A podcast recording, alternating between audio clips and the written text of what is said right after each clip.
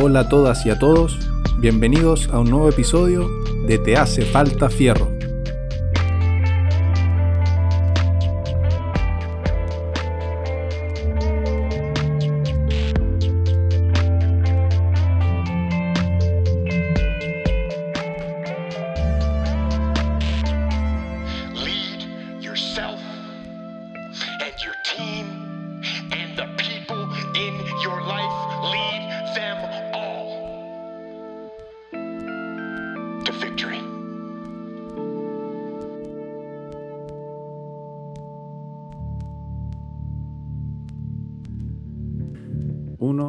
Dos, tres.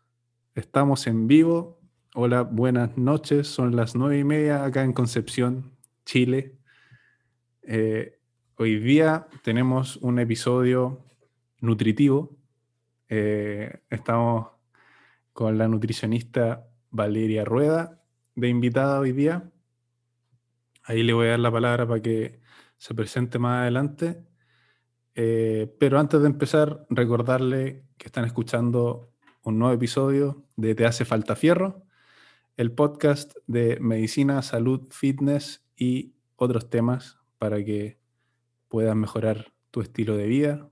Eh, Valeria, vale, ¿cómo estáis? Hola, mucho gusto. Mi nombre es Valeria. Bueno, ya me presentaron. Eh, soy nutricionista.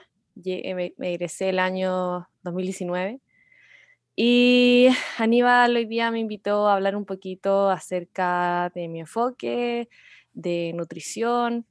em, así que vamos a estar hablando de hartos temas para que mm, se queden a escucharlo completo. Así es. Yo eh, quería dar las gracias a todos los que nos escuchan.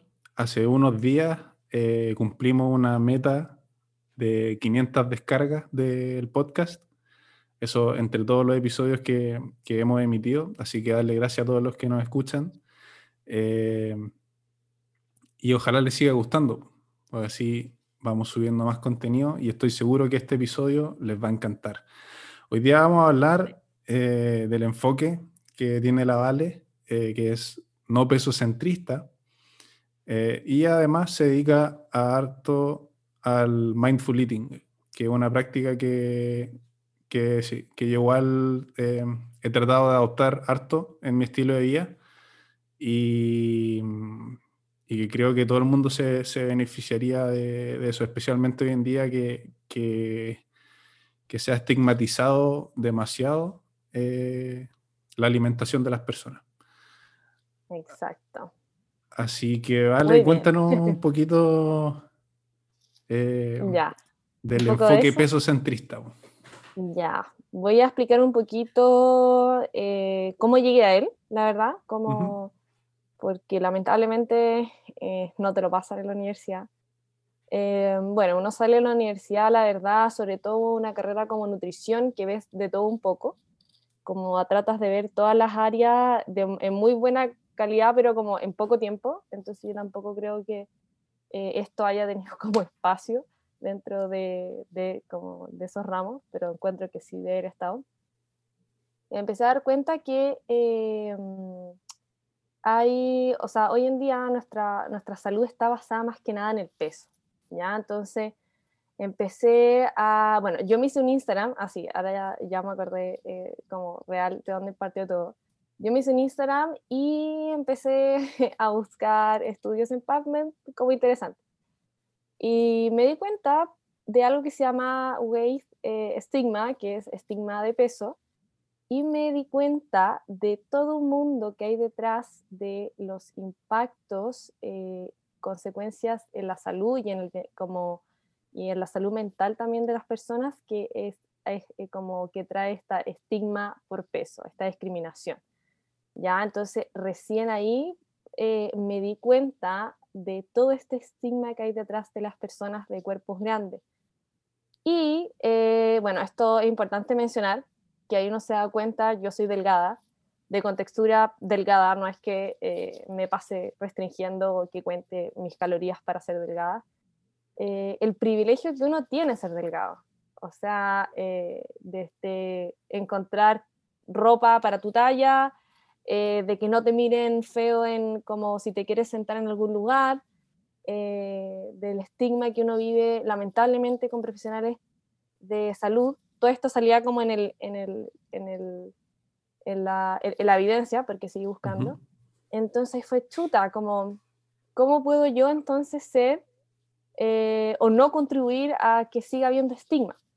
Me puse a seguir muchas cuentas, eh, a Ujú. leer mucho, eh, ver webinars y me di cuenta que hay, una, hay un enfoque distinto. Hay un enfoque distinto que no basa tu resultado en cuánto lograste bajar, no basa tu resultado en, no sé, como en evitar tu, como en anular tus señales de, de hambre y decir, oh, como pasé tres días, como pasé toda la, la mañana eh, sin comer, como qué buena. No, no se basa en eso. Eh, entonces, y también me di cuenta eh, de que este estilo de enfoque, donde no te centras en el peso, también trae beneficios. Y también hay mucha gente detrás que eh, lleva estudiando esto ya más o menos, por lo menos 10 años aproximadamente o más, acerca de que no necesariamente para que haya un beneficio en el cuerpo tiene que haber baja de peso. No sé si se entendió, creo que me fui por Sí. la rama, ¿no? No, está, está bien. ¿Sí? Sí, súper.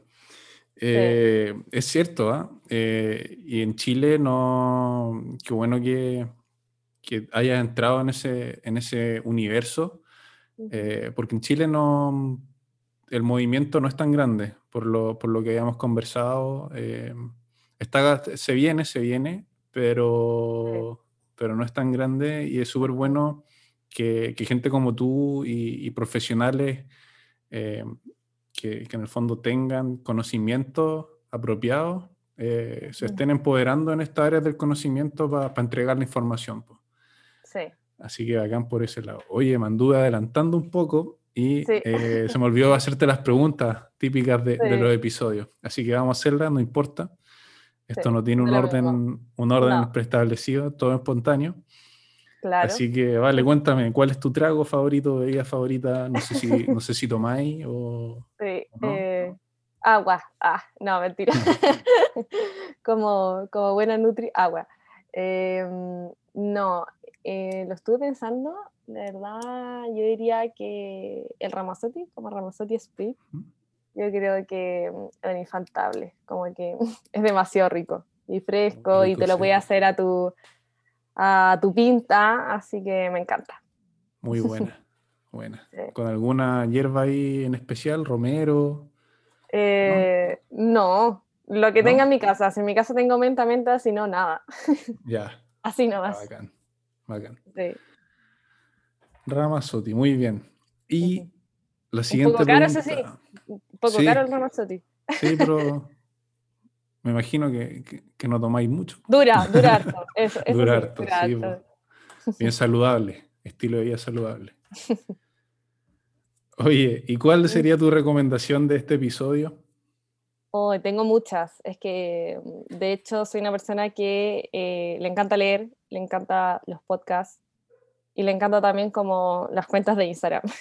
Entonces, mm, un poquito de todo, libros, sí, me encanta leer, así que leo de todo un poco. Novelas, recomiendo mucho todas las que son de Ken Follett o Barbara Wood.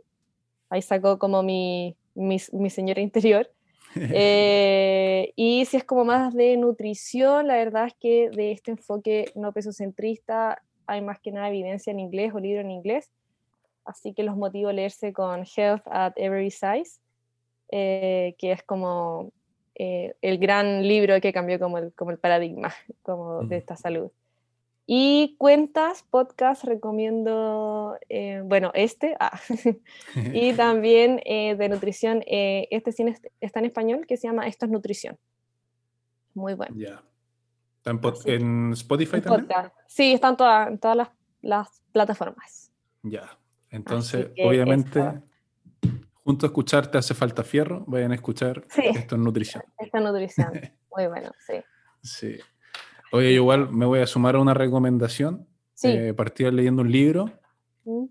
eh, que se llama Requiem para una pirámide de me suena, me suena. Me suena de. Ismael Galancho. Ah, sí. Sí, Sí, el es muy capo español, Sí. deportista. Sí, Sí. es seco. eh, muy seco y, y en el fondo el libro es un requiem para la pirámide alimenticia que se estableció ya hace varios años y, y por la evidencia que él plantea y la que en el fondo es la que está vigente hoy en día, eh, ya debería estar dejando de existir eh, porque ya se sabe que la nutrición no es, eh, no se prescribe como una pirámide para todos, sino que cada persona debería tener su propia pirámide. Exacto. Eso habla el libro, muy interesante, eh, basado en la evidencia, obviamente, como me gusta todo, casi Ujú. todo en verdad. Y, y esa sería mi recomendación de este episodio. Muy bien, sí. Así que tienen súper. harto contenido ahí, los que nos escuchan. Nutricional. Sigamos hablando entonces. Sí, po, hablando un poquito de esto, mira, qué bueno que dijiste lo de como no prescribir como una pirámide para todos, como yo creo que de eso hay que partir. Eh, esto es como un pensamiento un poquito más antropológico, no sé, filosófico, eh, de que en verdad nosotros los profesionales de salud eh, tratamos como que vemos personas y la verdad es que las personas, si bien nos podemos fijar en, en estadística y hay cosas que están comprobadas científicamente, hay muchas cosas que varían mucho de un individuo al otro. Entonces, eh, tener la mente abierta de siempre combinar evidencia y la experiencia del paciente que tengas al frente.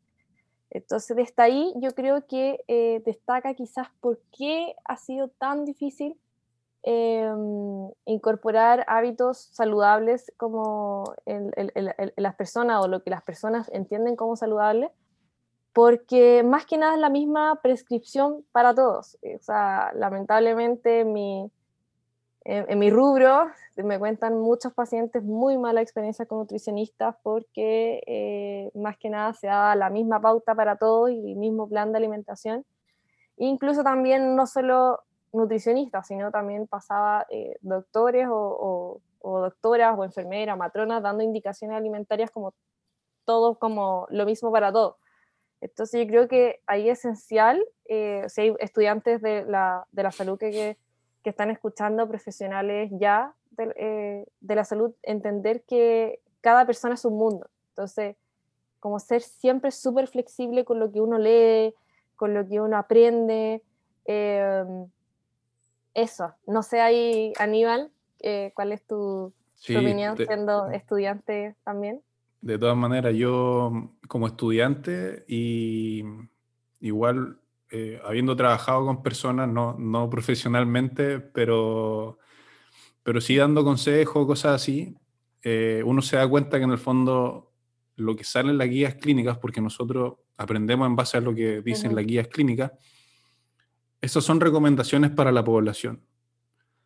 Pero Exacto. eso no quiere decir que tengamos que aplicar todas esas indicaciones para todos, porque la prescripción tiene que ser individualizada. Entonces, eh, si la guía dice, por ejemplo, eh, 10.000 pasos, pero mi paciente no puede caminar 10.000 pasos diarios, Ujú. eh, no saco nada con prescribírselo porque solamente lo, puede que lo desmotive incluso Ujú. y, y deje de hacer la actividad que estaba haciendo. En vez de, sal- no puedo hacer 10.000 pasos, va a decir el paciente o, o mi amigo o la persona, mi familiar, no sé. No puedo hacer 10.000 pasos, entonces mejor no salgo. Exacto. Pero, pero quizás tomar esa recomendación y adaptarla a la realidad de esa persona, eh, en el fondo es lo más óptimo. En vez de decirle no sale a caminar de mil pasos, quizás no da una vuelta a la cuadra y no contar los pasos, porque tampoco tiene por qué ser como que cuente pasos. Entonces, esa- Exacto, también hay que adaptar en ese sentido. exacto. Y hay que individualizar la- las prescripciones de todas maneras. Así es. Em, bueno, y como respecto a eso, hablar un poquito más como del tema como que me convoca hoy, ah, eh, del peso. ¿Por qué yo como que lo veo desde fuera y digo, ¿por qué ahora hay tantas cuentas hablando que no nos fijemos en el peso? Como que tiene tanta mal el peso, como yo creo que todos se pusieron de acuerdo para eso. Y la verdad es que como em, uno cada vez que va aprendiendo más, estudiando más, eh, te empiezas a dar cuenta de varias cosas. ¿ya? La primera es que eh, hay que hablar que eh, hasta el momento o sea, el peso no es tan modificable como nosotros creemos y eso es una gran mentira que ha vendido esta, entre comillas, cultura de dieta, que la cultura de dieta es como una cultura en la que estamos inmersos y donde alaba a la delgadez, al cuerpo, al, al, al, cuerpo de bikini, eh, a, no tener, no sé, como... En verdad, estar siempre buscando una baja de peso. Siempre la delgadez es como el símbolo de belleza, de salud, de éxito. Entonces, eh, te empiezas a dar cuenta que esto, bueno, esto no es así, y que aparte el conseguirlo, la verdad es que prácticamente es casi imposible. Digo casi porque hay personas que logran entrar como al mundo fitness, que espero que lo hagan con una buena salud mental, que es igual es importante hablarlo, em, pero que el peso para la mayoría de las personas no es tan modificable como uno cree. Uno cree que el peso es muévete más y come menos, que es uno de los grandes mitos que hay, y la verdad es que el peso está involucrado desde el peso que tiene tu mamá, que tuvo tu abuela, eh, el estado nutricional de tu madre, eh, después si tuviste eh, lactancia materna o fórmula, con qué te alimentaron tus primeros años. O sea, después también todo lo que es hormonas, genes, genéticas, se han visto incluso genes que están relacionados con las ganas de hacer deporte. O sea, hay personas que por genética eh, son más como les gusta más hacer deporte o también los gustos, como personas que por genética tienen una tolerancia mayor a las grasas, entonces comen como estar acostumbrados a comer mucha mayor cantidad de grasa. Eh, las hormonas, eh, ¿para qué hablar de, las hormonas de la mujer, que es como un mundo totalmente distinto a los hombres? Y que el estrés eh, factores eh, psicosociales, también determinantes sociales, el ambiente en el que estás, eh, si tienes redes de, apoyo, ¿no? El acceso a la salud, el acceso a, alimentación, justicia social. O sea, por eso es que cuando yo me refiero y les cuento a mis pacientes como el peso no está modificable como nosotros creemos, me dicen como, pero ¿cómo? Pero si yo sé que si como esto, voy a bajar esto y yo siempre lo he hecho así. Y es como, ok, puede pasar, pero como eh, puede no pasar, como a lo mejor como el estrés o, o, o, varios medicamentos que también interfieren en eso. Entonces, el primer concepto que tenemos que abordar para ser un profesional de la salud con este enfoque y también para creerle a tu profesional de la salud cuando te dice es, mm. ya, no sé ahí, Aníbal, eh, ¿qué conoces tú del tema? Si Sí. ¿Y me expliqué bien? Sí, sí, se entiende. Eh, nosotros conversamos eh, la semana pasada cuando nos reunimos para, en el fondo, planificar este episodio eh, sobre una cifra que se usa harto, que dice que el 95% de las dietas fallan. O que también se puede decir que un 5% de las dietas funcionan. Em, la verdad es que es súper difícil llegar a esa conclusión porque, por ejemplo, nosotros estuviéramos, ahora no se puede porque corona, pero si estuviéramos, por ejemplo, en una sala con 100 personas y todos estábamos a dieta y yo preguntara, de aquí en esta sala, levanten la mano, eh, ¿cuántas personas han bajado 10 kilos haciendo dieta? Porque esa es mi definición de que una dieta funciona, por ejemplo, bajar 10 kilos. y cinco personas levantan la mano. Y yo digo, ah, entonces 5% de las dietas funcionan. Pero no, ¿cachai? Como que eso es una sala, un, como una evaluación. Ah, y dentro de esa sala puede ser que una persona esté haciendo la dieta A, la dieta B. Uno, por ejemplo, que, que según él no esté a dieta, pero sí está en, un, en una restricción calórica, por ejemplo. Entonces, eh, fijarse solamente en las estadísticas para hacer una conclusión como esa es muy difícil. Ahora, si nos vamos a estudios más eh, elaborados, con intervenciones clínicas, por ejemplo, eh, ensayos clínicos, sí se ha visto que, que ciertas intervenciones dietéticas tienen un alto nivel, o un, perdón, un bajo nivel de adherencia.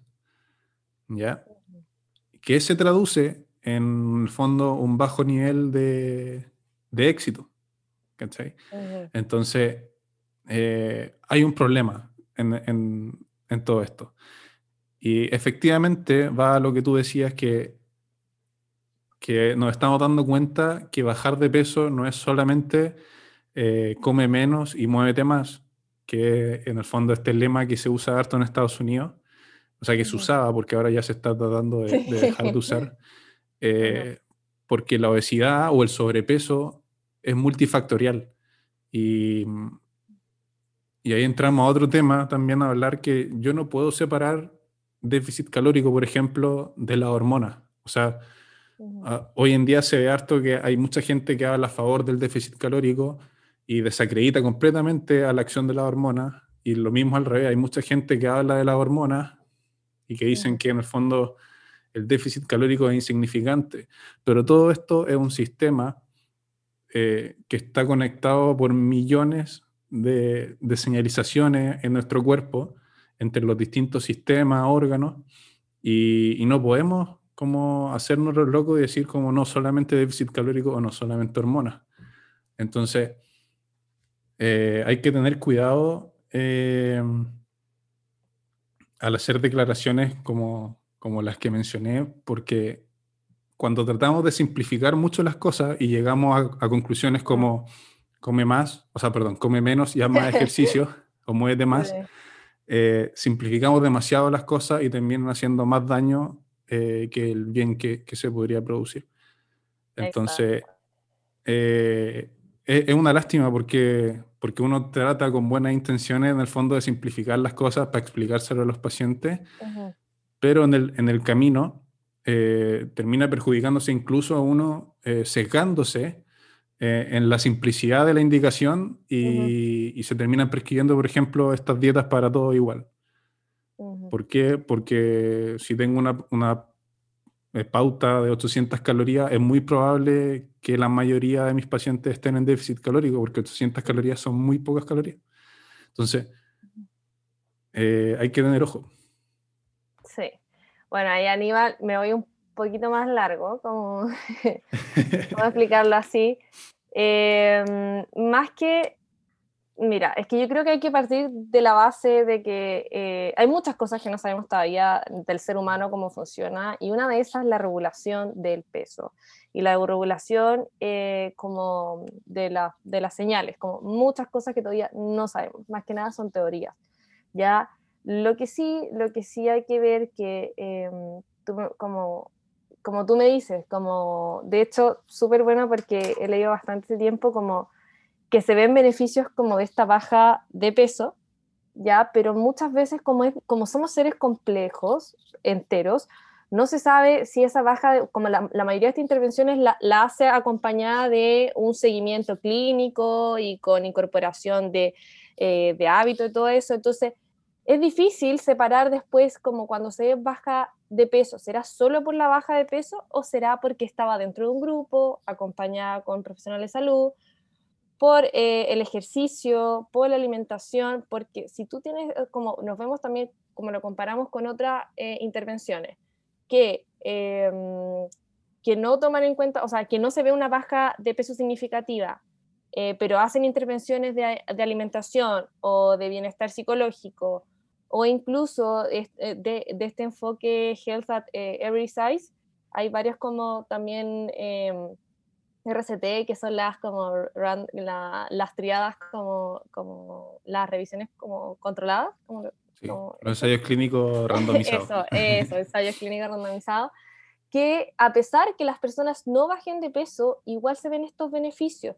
Entonces, como, ¿cuál es la diferencia? Como bajemos de peso igual o no, como qué tiene de malo bajar de peso.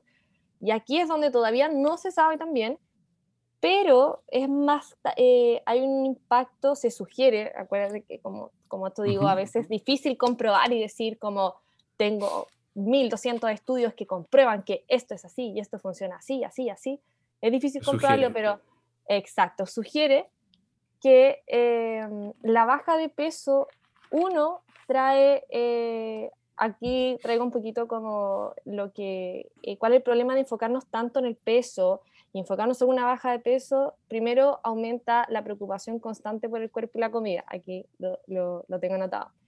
Genera ciclos de pérdida y ganancia de peso, que es el weight cycling, Ujú. eh, eh, que también ha postulado tener efectos directamente eh, negativos en como parámetros cardiometabólicos en cuanto a resistencia a la insulina, incluso cosas se ha asociado con, más, ri- más riesgo de mortalidad. También eh, reduce la autoestima, hasta toda la parte más psicológica, reduce la autoestima, aumenta el riesgo de trastorno de la conducta alimentaria, que es algo que no tenemos que eh, hacer como si no existieran. Yo creo que es súper importante hablar del tema de trastorno de conducta alimentaria, eh, sobre todo en personas que hacen dieta, eh, porque uno está constantemente recibiendo estos señales de baja de peso, baja de peso. ¿ya? Entonces, no es que la baja de peso como eh, sea mala o que uno es malo por querer bajar de peso, sino que el problema es cuando ese es como nuestro enfoque principal, ¿se entiende? Cuando basamos todos nuestros éxitos eh, en qué número tengo en la balanza.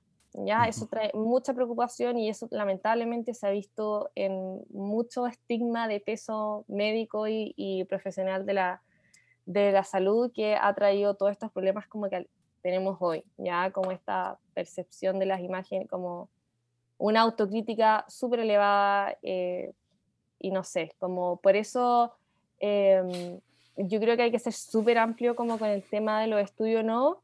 Y eh, como no, yo no impongo mi, mi opinión profesional y la evidencia a nadie, sino que muestro un poquito por qué actúo como actúo y por qué quiero que le quitemos el peso que tiene el peso, ya por así decirlo. Eh, eso, eso, no sé. Sí, no, eh, completamente de acuerdo.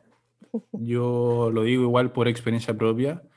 Eh, de muy chico también fui sometido a regímenes bastante estrictos. Mm, Eh, yo igual soy de, con- de contextura. Mi composición corporal igual es- No, eh, que- tiende, es- tiende a Es ser que grande. Aníbal, todos los cuerpos son, son distintos, eso Sí, es lo que, lo que nos cuesta entender muchas veces. Ya, Sí. prosigue, perdón por interrumpirte. Y no, está bien. Y mm, eh, me vi en el fondo involucrado en varios protocolos bien restrictivos Ujú, y creo yo que desarrollé, mm, no, no voy a decir un, un trastorno de la conducta alimentaria, pero sí una mala relación en el fondo Mm. con, con la alimentación. es algo que se llama como conductas alimentarias des- desordenadas, como Sí, desórdenes sí. alimentarios. Sí. Sí. Eh, es parecido en el fondo al, al trastorno por atracón, pero más eh, como relacionado a, a- a la ansiedad. Entonces, eh, sí soy consciente de como los riesgos que puede traer en el fondo obsesionarse con solamente el Ujú. peso. Y es por eso que dentro de muchos episodios o varios de los que ya están eh, disponibles para que ustedes escuchen, eh, me van a escuchar o van a escuchar a, a- a gente hablando de proponerse objetivos. eh, quizá lo hemos mencionado más en, en el tema del, del, del performance en, en el ejercicio, pero sí es 100% aplicable igual en el fondo a, a- a- voy a decir bajar de peso, pero en el fondo eh, mejorar la composición corporal en el sentido de, de tener un cuerpo más saludable, eh, mejorar ciertos eh, medidores cardiometabólicos, eh, mejorar nuestro perfil lipídico, em, nuestras presiones arteriales. Entonces, eh, también podría ser una invitación a que en el fondo nos fijemos también en estos parámetros y dejemos de darle tanta importancia al peso porque se pueden mejorar sin, sin fijarse en el peso, sí. Ahora, em, tú mencionaste igual que, por ejemplo, hay estudios que muestran que sin variaciones significativas en el peso se ven mejorías eh, en el fondo en, en Sí. perfiles cardiometabólicos, en exámenes de sangre y todo. El problema encuentro yo, eh, no, no con lo que dices tú, sino con la situación actual de la evidencia que hay, es que en el fondo el gran- la mayor cantidad de estudios que se hacen Ujú. son en base a, en el fondo, bajas de peso. Entonces, es difícil eh, que tomemos todas las intervenciones que tenemos hoy en día, todas las guías, todo, y lo transformemos en el fondo a algo que sea no peso centrista, cuando en el fondo toda la evidencia que ha ido entrando a estas recomendaciones es peso centrista. Entonces, eh, se generó un ciclo vicioso al final donde eh, lo único que teníamos para fijarnos en el, como en la mejoría, sin entrar en el fondo a puncionar al paciente, a- Ujú. a, a- a Claro. extraerle sangre, era el peso. Después entró el IMC como una medida que ya se... Más o menos nomás. Sí, sí, que ya está completamente menos mal, diría yo. en duda. eh, pero yo después voy a, voy a comentar algo de eso porque Ajá. tiene su, tiene su, su lugar. Eh, el IMC y la circunferencia de cintura, que creo que yo eh, está muy infravalorada en, por lo menos en el lado médico, que es donde yo más veo. Ujú. Eh, entonces, eh, creo que es complicado, en el fondo, separar las dos cosas por ahora, eh, pero idealmente que sigan saliendo en el fondo estudios donde sin bajas de peso significativas eh, se vean mejorías en, en todos estos factores de riesgo Ujú. que, que están ligadas lamentablemente a, a la obesidad. po. Em, y eso. Pues. Ahí, como, ya, dos cositas, como dos como cosas para agregar. Eh, eso que estén ligadas a la obesidad, como sé que hay bastante evidencia que corrobora eso, pero el problema es que, bueno, hablemos de obesidad, es diagnóstico IMC mayor a 30 y nada más.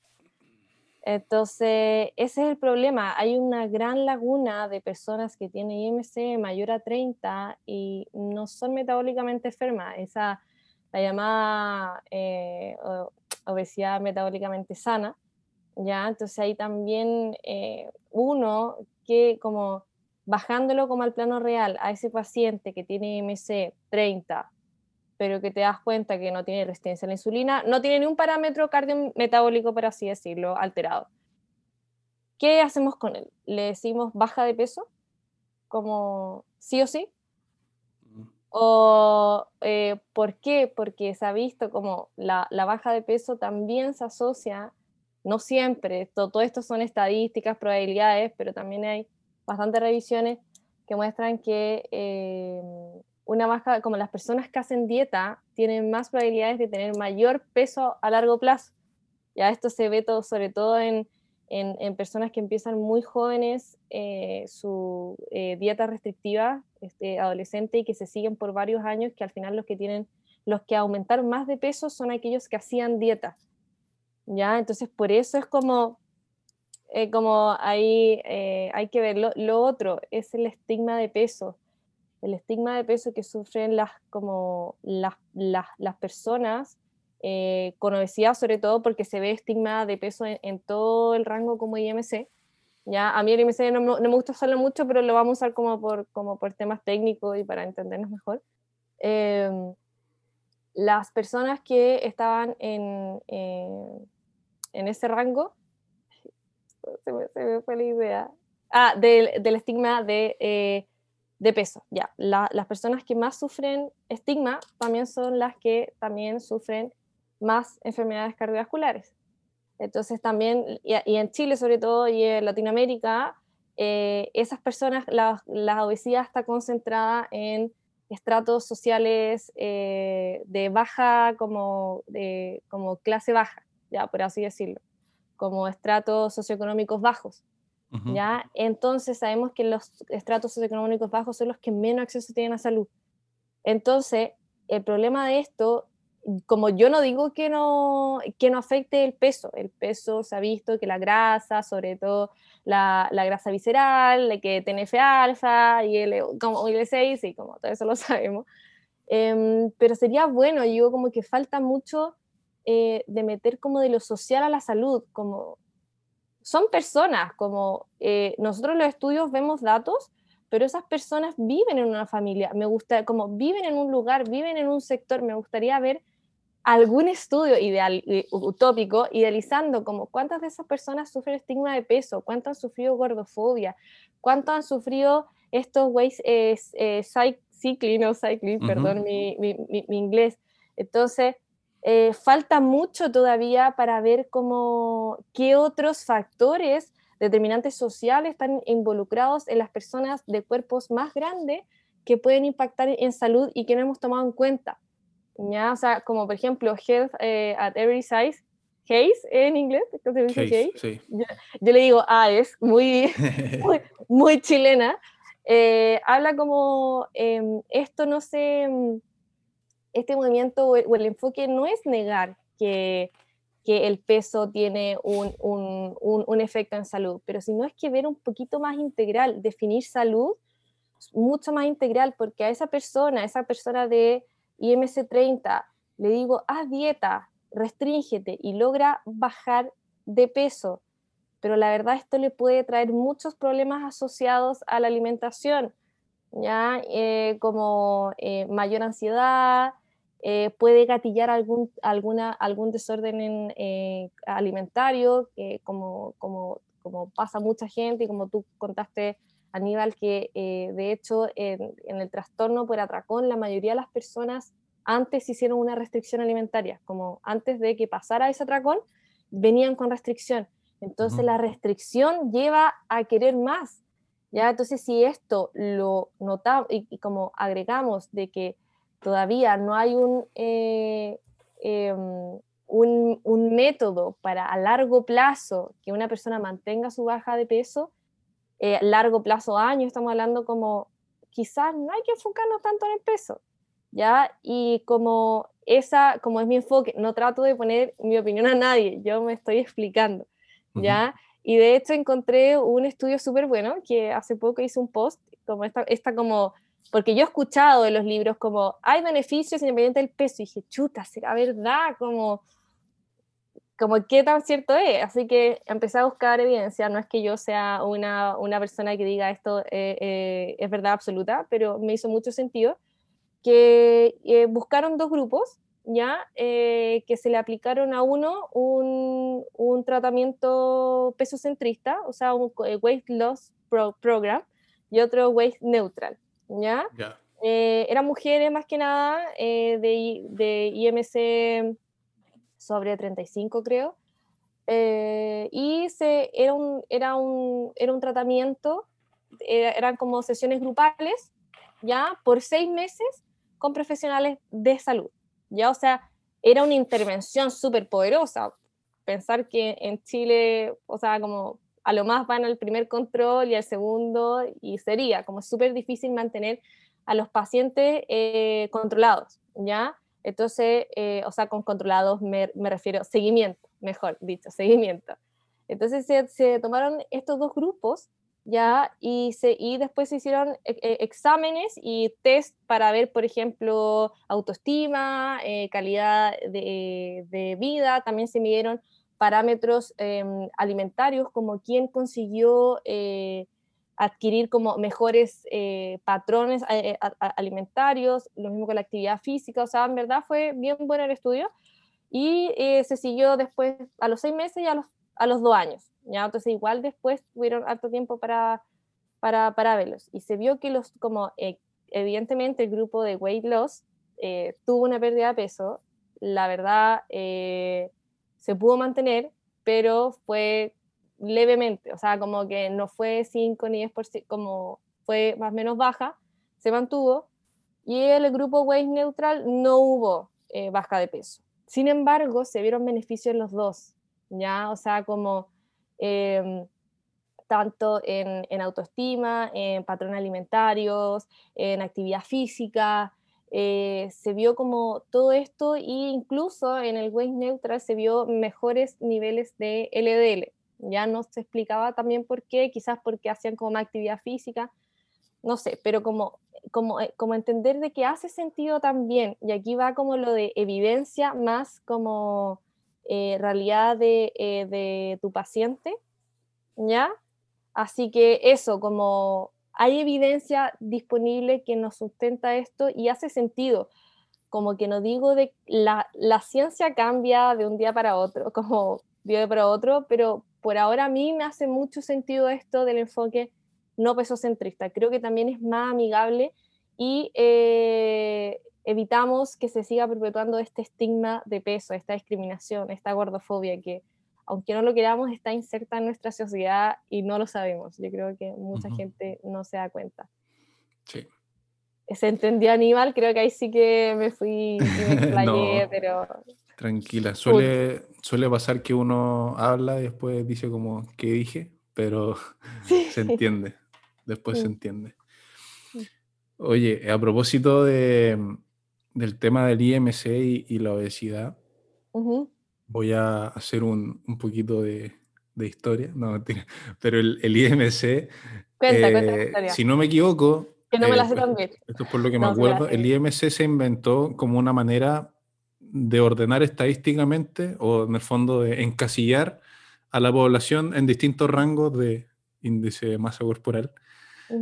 Eh, y cuando se asoció en el fondo el IMC con el riesgo cardiovascular, Ujú. eh, la utilidad que se vio en, en- en categorizar a estas personas según el IMC obviamente era porque en el fondo si yo pillaba a una persona con IMC mayor a 30, las probabilidades de que encontrara una alteración cardiometabólica en esa persona estaban elevadas, más que en una persona que no estaba en ese rango de IMC. Claro. ¿ya? El problema es que eh, por ABC motivo se empezó a ligar en el fondo el IMC como obesidad sí o sí. ¿ya? Mm. Entonces, y esto es por la de- definición de obesidad que se estableció en base al IMC, que a mi parecer fue completamente erróneo porque el IMC En nunca tiempo, se, claro. claro, nunca se planteó como una medida individual, sino que poblacional. ¿ya? El, Mm. el IMC es para estudio pobla- poblacional y no individual. ¿Qué quiere decir eso? Que yo, si veo un Claro. IMC alterado, tengo que pensar que hay una probabilidad de que pueda encontrar una alteración eh, cardiometabólica, pero no quiere decir que sí o sí vaya a haber una alteración cardiometabólica. Lo Ya. mismo que en, en, en IMC normal, que Claro. hay personas con diabetes, enfermedad renal, Sí, como toda esta y, y, eh, hipertensión, como todas estas enfermedades también se ven en, en cuerpos delgados. Así es. Ujú. Entonces, lo que se plantea hoy en día es que la obesidad tiene distintos estadios, dentro de los cuales se encuentra en el fondo la obesidad metabólicamente sana, que es lo que Ujú. se llama, que es una persona que tiene un, eh, una adiposidad elevada, pero que no cuenta con ninguno de los componentes del síndrome metabólico. O sea, que su circunferencia de está normal, que su perfil lipídico está normal y los otros factores. Entonces, eh, lo que no quiere decir que si esa persona se mantiene ahí, no vaya a generar, o sea, esa si esa persona se mantiene ahí, puede generar eh, factores de riesgo cardiovascular, como no, o puede generar un síndrome metabólico, como no. Entonces, hay que tener ojo. No hay que estigmatizar a la persona por encontrarse ahí. Y ese es el gran problema que hay en día, en el fondo, con el weight stigma, eh, o, el, o el estigma del peso, que en el fondo eh, el profesional ve que el IMC está alterado, inmediatamente lo asocia. O ve a la persona, así a veces. Claro, o ve en el fondo, el- en ve, ve en el fondo a la persona que, que, que es de talla elevada Ujú. y, y se viene en el fondo toda esta eh, teoría que se vio que ya está lamentablemente desactualizada, eh, que se asocia en el fondo a esto malo y sumado a, a un, no es un mantra, pero en el fondo eh, algo que se, se dijo por mucho tiempo que, que el sobrepeso era una elección, que la gente elegía en el fondo comer y, y por ende eh, eran 100% culpables de, de su obesidad. Y esa es una de las principales, en el fondo, eh, como argumentaciones o pilares de, de- de la gente que tiene el weight stigma y que, que lo, lo aplican las personas, que en el fondo esa persona eligió ser como es. Y no es así. Y nosotros lo dijimos, que, Mm. que el peso, la regulación del peso, la regulación del apetito es mucho más complicada que, que lo que se ve en el fondo en las conversaciones en redes sociales o, o- Tomarte el, el- el- el batido detox en la mañana, hacer ejercicio en ayuna y no vaya a tener diabetes nunca. Eso es lo Sí. que es, eso es lo que lo que dice más o menos. Sí, po. entonces es mucho más complejo y creo que el gran problema que, que tratemos de solucionar nosotros en el fondo. Nue- sea, nuestras no- generaciones. Claro, que nuestras generaciones, y quizás y quizás las que están, eh, no- o sea, no porque nosotros seamos más jóvenes, sino que, que, que los profesionales que son ahora. mayores, que tienen más experiencia también, puedan tener en el fondo un cambio en la creencia que quizás tienen o quizás no, eh, pero que en el fondo sepan que, que no es una elección, que es mucho más complicada que eso, y, y que en el fondo cambien las indicaciones y se, y se adapten en el fondo a cada paciente y no a- al IMC o, o al examen de sangre alterado, porque a lo mejor quizá eh, es obesa o una persona es obesa metabólicamente sana, pero eh, tiene, por ejemplo, incomodidad con su figura. Y no, y no porque esté obsesionada con su figura, sino que, por ejemplo, eh, antes fue más flaca y se sentía mejor que, que ahora, por ejemplo, eh, le duelen las rodillas para salir a correr o, o necesita Mm. bajar de peso por un tema de comodidad que también es completamente válido. Entonces, Sí, eh, ahí venimos de nuevo a todo que, que tiene que ser individualizado y, y con empatía, especialmente en, en estos pacientes que, que no es tan simple como ah, está gordo. exacto. Bueno, ahí sí. eh, eh, bueno, eso como del peso, sí, es como súper, súper individualizado y al final como mi, mi, mi enfoque también habla más de promover comportamientos antes de, eh, se habla de que el peso ya no es tanto un, como que no es un comportamiento así como tal. No sé si has leído la- las guías de la, de la obesidad de Canadá De Canadá. del, do- del no. 2020, te las voy a No. mandar, ¿ya? Y aquí si estudiantes de prof- eh, profesional de la, de la salud estudiante tienen que vérselas porque es, cambia totalmente la manera de, eh, de ver la nutrición, la alimentación y el peso, ¿ya? Entonces habla de que eh, enfoquémonos en, en comportamiento, en comportamiento. A- en la, la- la actividad física beneficia tanto a una persona delgada como una persona eh, con IMC mayor a 25-30. Los beneficia a los dos. ¿ya? Lo mismo que la, que la alimentación, la salud mental. Hay muchas cosas que no son solo parámetros bioquímicos. Cada vez la, la, la, salud integral como es necesaria verla como de manera integral. Y también los determinantes sociales que están involucrados en salud también es algo que tenemos que eh, eh, velar también, como porque todas las personas tengan un acceso a salud digno. Y aquí no quiero meterme eh, en, en política, pero hay que hacer cambios a niveles de salud eh, pública, nacional, y tener en cuenta eso, ya el Mm. estrés, factores, todo eso que no es tan fácil como decirle, eh, oye, come mejor, oye, ¿por qué, no com- ¿por qué comís tanto azúcar? Oye, Claro. eh, ¿por qué eres sedentario? Como no saben todos los otros determinantes sociales que están involucrados para que ellos tomen esas decisiones.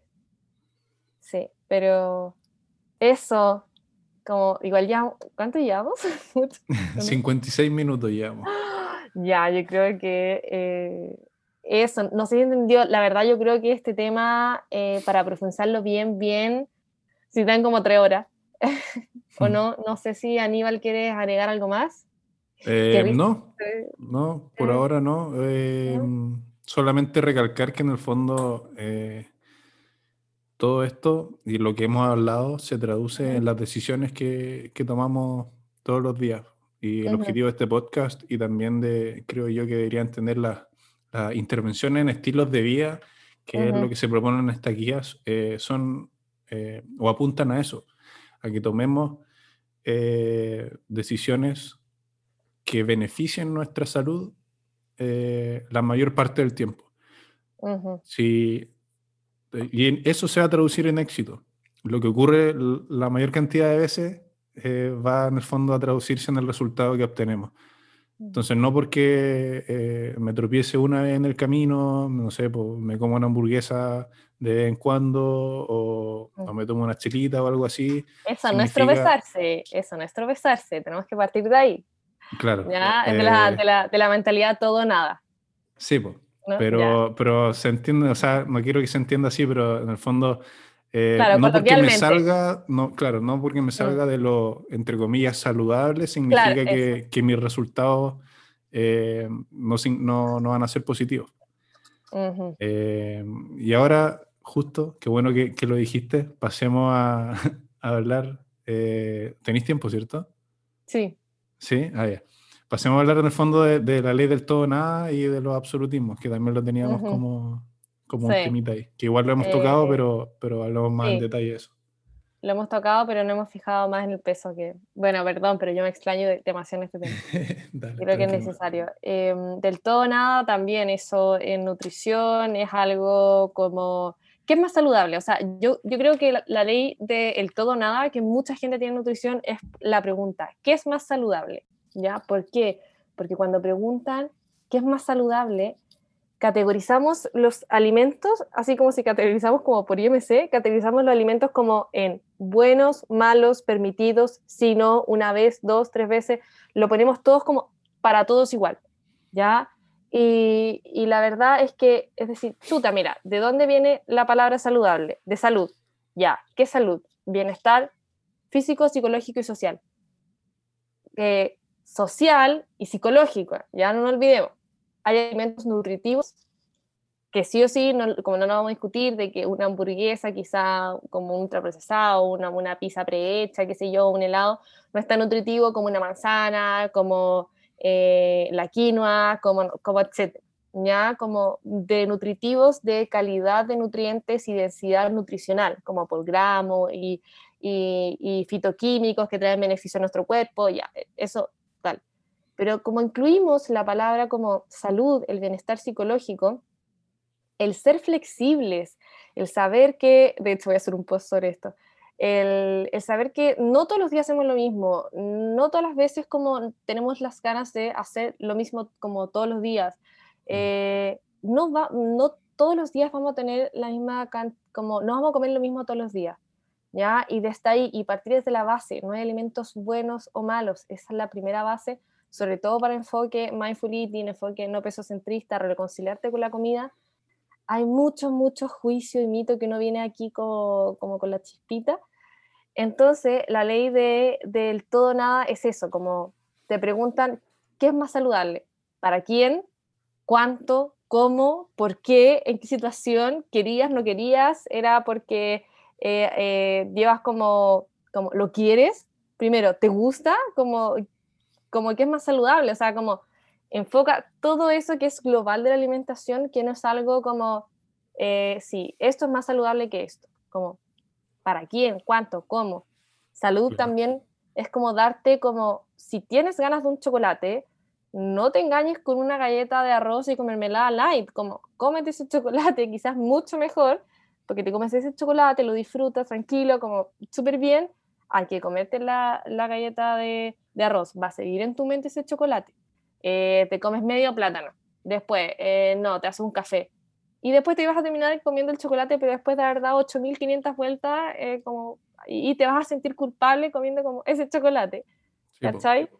Entonces, eh, y esto, como, e- esto es como a lo micro, y el todo nada ya más grande se ve como en todos estos movimientos más eh, extremistas o absolutistas de eh, dietas famosas, por así decirlo, de estilo keto, de paleo, incluso eh, puede haber cierto como todo o nada con, con la alimentación vegetariana estricta, em, con los eh, crudos, crudiveganos, eh, también hay.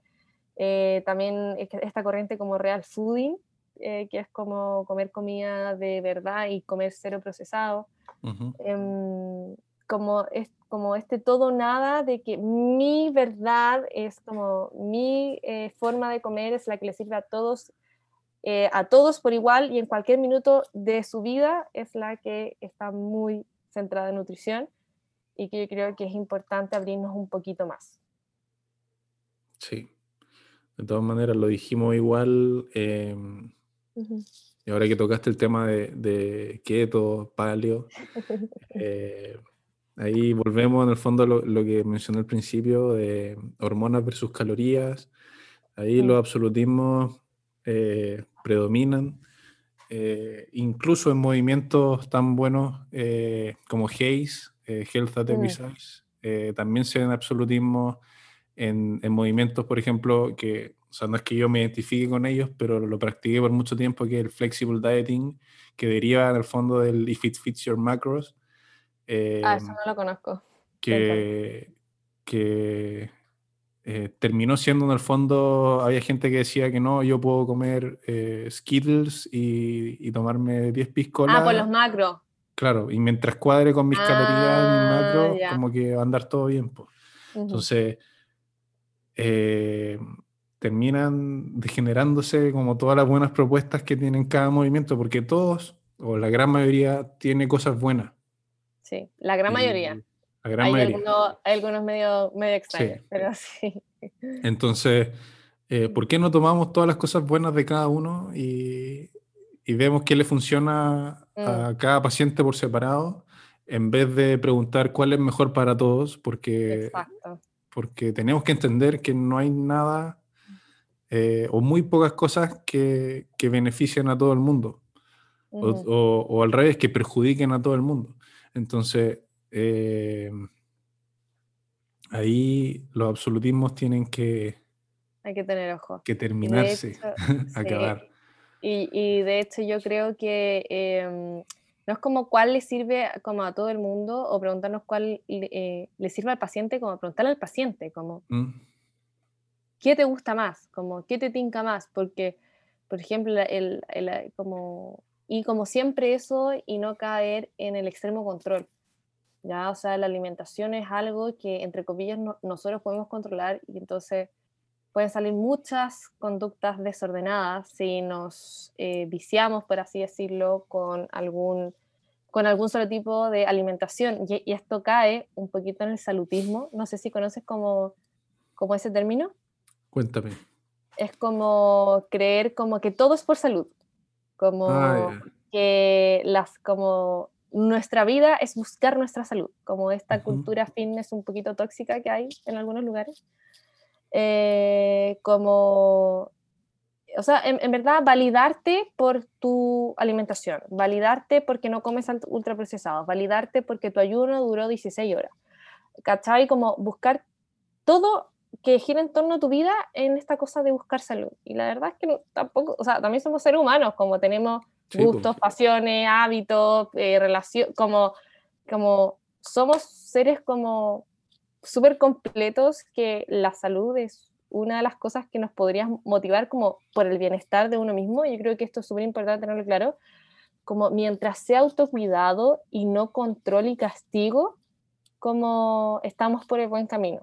¿Ya? Y eso muchas veces eh, no va de la mano con este control excesivo de, eh, de no permitirme, eh, de, de ser poco flexible, de llevar solo como una forma de comer y solo esta forma, como que siento que ahí se nos escapa un poquito de las manos la salud como psicológica Claro. no sé, y social, como eh, pasa como con el ayuno intermitente, que eh, ¿qué pasa cuando tienes actividades sociales? Como en Sí, la po. noche, o cuando te, queda, o te toca despertarte más temprano, como, como ¿qué pasa con la, Sí. con la flexibilidad como de, de tu rutina? Sí. Eso, Hablemos un poquito del mindful eating, ya que lo, lo tocaste recién. de mi, de mi tema favorito. Tu tema favorito. Igual es un tema que, que me gusta mucho a mí. Sí, em, bueno, eh, Mindful Eating eh, es bien amplio, la verdad, porque la meditación es bien amplia. Como si sacamos de que mm, la meditación tiene distintas formas, como distintos tipos de, de- de meditación. Uno de esos habla de la atención plena, y ahí entra la corriente de mindfulness, que no me sé muy bien la fecha, pero más o menos alrededor de los 90, el 2000, se empezaron a estudiar em, los cerebros como eh, de los monjes budistas, como hacer imágenes y se dieron cuenta que habían zonas estimuladas que en ninguna otra parte se habían visto como tan estimuladas. Y ahí empezaron a, interesarse por, la- por las prácticas budistas de meditación, de, contemplación. De este entonces hasta ahora se ha visto mucha evidencia que habla de los beneficios de mindfulness en general y eh, también de la ramita que es mindful eating, que es llevar la atención plena a la comida, ¿ya? Entonces, de ahí eh, yo le personal he hecho curso, ahora estoy haciendo una certificación internacional, eh, bien, bien, me, gusta harto porque es eh, peso inclusiva, ya porque aquí también pueden malinterpretar esto em, de que mindfulness es para bajar de peso y la verdad ese no, no es su objetivo. ¿Por qué? Porque mind- mindful viene de mindfulness y el mindfulness habla de que uno tiene que tener una, como no es solo tener atención plena en el momento a tus sensaciones, a tu emoción, cómo siente tu cuerpo, sino que también es tener una actitud que no juzgue. Y yo creo que eso es importante como filosofía de vida, que nos pasamos constantemente juzgando y criticando o a nosotros mismos o lo que ocurre en cada momento. Esta cosa del el apego y del, y del, y del, y del y de como, y como de eh, alejarse, por así decirlo, se me olvidó, no metí una palabra, pero se me, se me olvidó.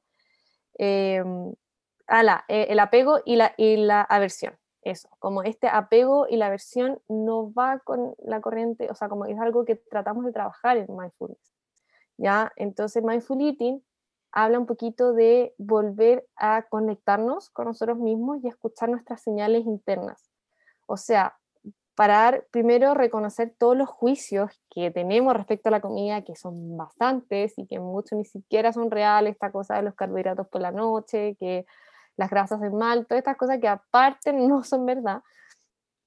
Eh, o soy mala persona por, por comer esto, hoy día no comí esto, porque soy así, porque comes tanto, todos esos comentarios que nos vienen, bajarlos y eh, centrarnos en el momento presente. O sea, disfrutar la comida, yo siempre digo como si fuera la primera y la última vez que estamos comiendo este alimento, o sea, como aprovecharlo full. Ya eh, en sensaciones, no, no, no, no quiero decir que después va a haber una restricción y que por eso es la última vez, no, sino que eh, de verdad como aprovecharlo full, ¿ya? Porque solemos comer en piloto automático, distraídos, pensando en otra cosa, muchas veces comemos sin siquiera como darnos cuenta ni, ni de qué comimos ni de cuánto. Entonces mindful eating va por ahí, va de que tú al final, esto se entrena, no es algo de que un día para otro uno es como un monje budista que come súper concentrado, Mm. se entrena, es difícil, ya, pero vale mucho la pena. Dime si tienes alguna pregunta del mindful eating, si tú lo has hecho, tu experiencia. Sí, em, igual eh, yo empecé a meditar mindfulness igual hace ¿Ya? como dos años. ¿Ya? Eh, dentro de, de los cursos que tomé, había uno que en el fondo era como de alimentación consciente y mindful eating también. Y me gustó harto. Y después, eh, obviamente, como que traté de implementarlo, pero no, no me hizo como, no me enganchó completamente, hasta que eh, un día, a mí me encanta el café, mucho, mucho. ¿Ya? Eh, después de haberme metido en todo de, de la meditación, empecé con un diario, o sea, un journaling. ¿Ya? Y dentro de las meditaciones que hacía, escritas, eh, ¿Ya? Empecé a como anotar todas las sensaciones de- del primer café de la mañana. Como los sabores, las sensaciones, Los la temperatura, los olores, todo. Y em- me empecé a dar cuenta en el fondo de, de como todas las cosas que me perdía de disfrutar en el fondo la comida. Totalmente. Aquí somos secos al almuerzo viendo las noticias, sí o sí. ¿Cachai? Ya, Eh, sí. igual cuando chico, no sé, pues comía parado, eh, Apurado, mirando el- el apurado, no sé, refri, pues, salía apurado del- para llegar al, bus del colegio con el pan en la mano, ¿cachai? Comiendo casi que corriendo.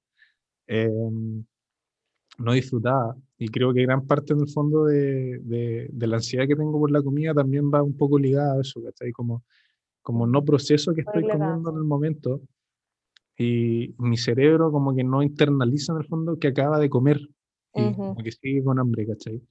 Me acuerdo cuando era chico, mis tías me decían como no, tenéis que masticar como 30 veces. es 50 veces me decían, y era Ajá. imposible, o sea, 50 veces ya era agua, sí.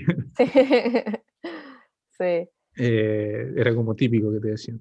Pero no es tan lejano en el fondo de, o sea, no se trata de masticar 50 veces la comida, pero como No, pero el ajá, tiempo, hacerlo distinguir, las- consciente, sí, pues, sí. distinguir las texturas, eh, Ujú. Y no tenéis que decirle a la gente como, oh sí, este café tiene, me recuerda a las nueces de otoño. No, es- no, pues, No, al final eh, es Pero- disfrutarlo. sí, De po, hecho, es la, la- la experiencia de mindfulness eh, en general también es, una, es, es con una actitud de que no hay buenos y malas experiencias, como no hay, no, es, no hay veces que lo hiciste bien ni que lo hiciste mal. Como, de hecho, si comes rápido y ni siquiera sentiste el sabor, ya que te des cuenta, te lo terminaste y te diste cuenta de lo rápido que comiste, ya es una experiencia porque ya te estás adentrando en, en esta nueva forma como de comer. Y no es fácil, no es fácil poner pausa, apagar el celular o no verlo o no ver eh, la, la, la tele, pero es muy, muy interesante. ¿ya? Yo de hecho, como voy a decir uno como de, de mis pensamientos, me gustaría hacer como un, como un grupo como de seguimiento para enseñar mindfulness, como mindful eating, perdón, no mindfulness, no estoy entrenada en mindfulness. Em, así que ahí después si alguien lo escucha y le interesa, eh, me gustaría hacer como un grupo de seguimiento, porque esta cosa, eh, yo ya tengo un, un taller introductorio de mindful eating, que es súper como, yo creo que preciso y conciso, como, como bien como dinámico y Lo que tienes que saber. exacto como lo que tienes que saber de, de mindful eating, pero me gustaría hacer algo como un poquito más eh, como, como trabajo de seguimiento y que ¿Como un tengamos como coaching? un journal, claro, como un journal y como em, actividades como la semana, como para que en verdad vayamos todos como entrando en esto. Bacán, buena idea. Así que a, a lo mejor si alguien se motiva ahí. Tira tus redes sociales entonces para que, Sí. para que la gente esté atenta. Sí, eh, mis redes sociales es Vive tu Nutrición, estoy en Instagram y en Facebook, más en, en Instagram. Ah, y también estoy en TikTok, eh, nut. Cacha. Vale, Valeria Rueda, sí, no sé si Vale Rueda o Valeria Rueda, pero sí, pues hay que, hay que modernizarse. Sí, yo me rehúso a estar en TikTok todavía. Así ¿Sí? que, sí, Es, es muy chistoso, eh, de hecho es demasiado, es demasiado bueno TikTok. me han hasta- contado. me han sí. contado. Así que eso un poquito de, de mindful eating. Todos invitados, yo creo que es algo que, o sea, mindfulness en general, mindful eating es algo que yo creo que estamos todos invitados a, a conocerlo. Es súper importante ver como la vida de esa manera, eh, de esa manera, yo creo que sin juicio es como la clave, es como Sí, y ser consciente también. ser eh, consciente. como sí. parar un poco y, y ser consciente de las decisiones que uno está tomando. eh, algo que, que yo, por lo menos yo había dejado de hacer por mucho tiempo, Ujú, hasta hace unos años atrás. Y después cuando, me- cuando uno se da cuenta, como antes yo estas decisiones las tomaba sin, pens- o sea, sin pensar, pero como inconscientemente, una vez que uno se la hace consciente, tiene mucho más valor. Como que uno después... Uno eh, da eh, muchas cosas por sentadas. Que no lo son. Sí, y aparte que uno disfrutando las cosas, poniendo atención, llevando tu mente a eso, también le hace un beneficio a la mente, que también se han visto be- beneficios a nivel como eh, neurológico y de ciertas partes como del cerebro que se estimulan con mindfulness, que mm, también nos ayuda a bajar eh, síntomas de ansiedad, depresión y bastantes enfermedades. No, no me las sé todas, pero sé que tiene un impacto en casi todas. No, no, no en casi todas, perdón, pero en varias. En varias enfermedades, sí. en varias, sí. Bacán. Así Oye, que, vale. dime. Una hora y 25 minutos de Ay, episodio. muchísimo. Harto, buena, personas, buena conversación. pobres personas, sí, que van a tener que escuchar tanto, pero está buena.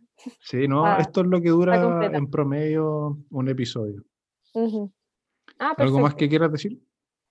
Eh, ¿qué más puedo decir? No, que, que de verdad, o sea, como mostrarnos humanos también, yo tampoco soy perfecta. Eh, todo esto lo aprendo con mucha mente y con mucho corazón también, me hace bastante sentido esto y es el área al que me estoy dedicando. No, no trato de convencer a todas las personas, pero sí que por lo menos quitemos el pesocentrismo de nuestro sistema de salud. Como eso, centrarnos en el peso puede hacer mucho, mucho daño, como lo ha hecho bastantes personas. Y eso, y eso, que seguimos aprendiendo, y siempre digo, no sé, sigo aprendiendo y como uno hace lo mejor que puede, Sí, ¿o no? Sí, y eso, pues. gracias Aníbal por invitarme. Es mi primer podcast. Espero que se haya entendido.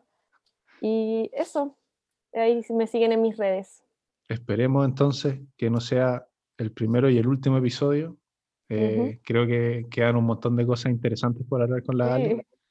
Eh, así que me voy a asegurar de, de que si a ustedes les gusta, y si no les gusta tampoco igual lo voy a invitar, eh, que conversemos más de estos temas que, que a mí me gustan mucho y, y que estoy seguro que a más de alguno les va a ser útil.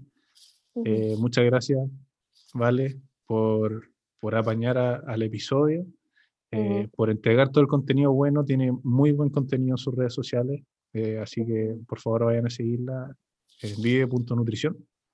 Vi- vive tu nutrición Vive tu nutrición, perdón. Sí, Vive tu en nutrición Instagram. en Instagram y en Facebook. y en Facebook. Y, y disfruten del contenido, aprendan, motívense también, investiguen ustedes, Ujú. desarrollen el pensamiento crítico que, que Exacto, que eso es lo pedí en importante. todos los episodios, eh, porque son ustedes al final los que toman las decisiones y nosotros lo que hacemos, recuerden que todo lo que decimos acá es con fines eh, educativos y de entretenimiento, no son prescripciones, pero son ustedes los que tienen que tomar las Exacto. decisiones en conjunto con el profesional que los esté asesorando. Así que muchas gracias por escucharnos. Yo Muchas gracias. soy Aníbal Fierro, junto con Valeria Rueda estuvimos hoy día hablando de Mindful Eating, eh, enfoque peso no centrista o no peso centrista, el Exacto. estigma del peso y Ujú. muchos otros temas. Muchas gracias por escucharnos. Cuídense, usen la mascarilla. Respeten su turno de vacunación, lávense bien las manos y nos estamos escuchando en el siguiente episodio. Muchas gracias. Adiós.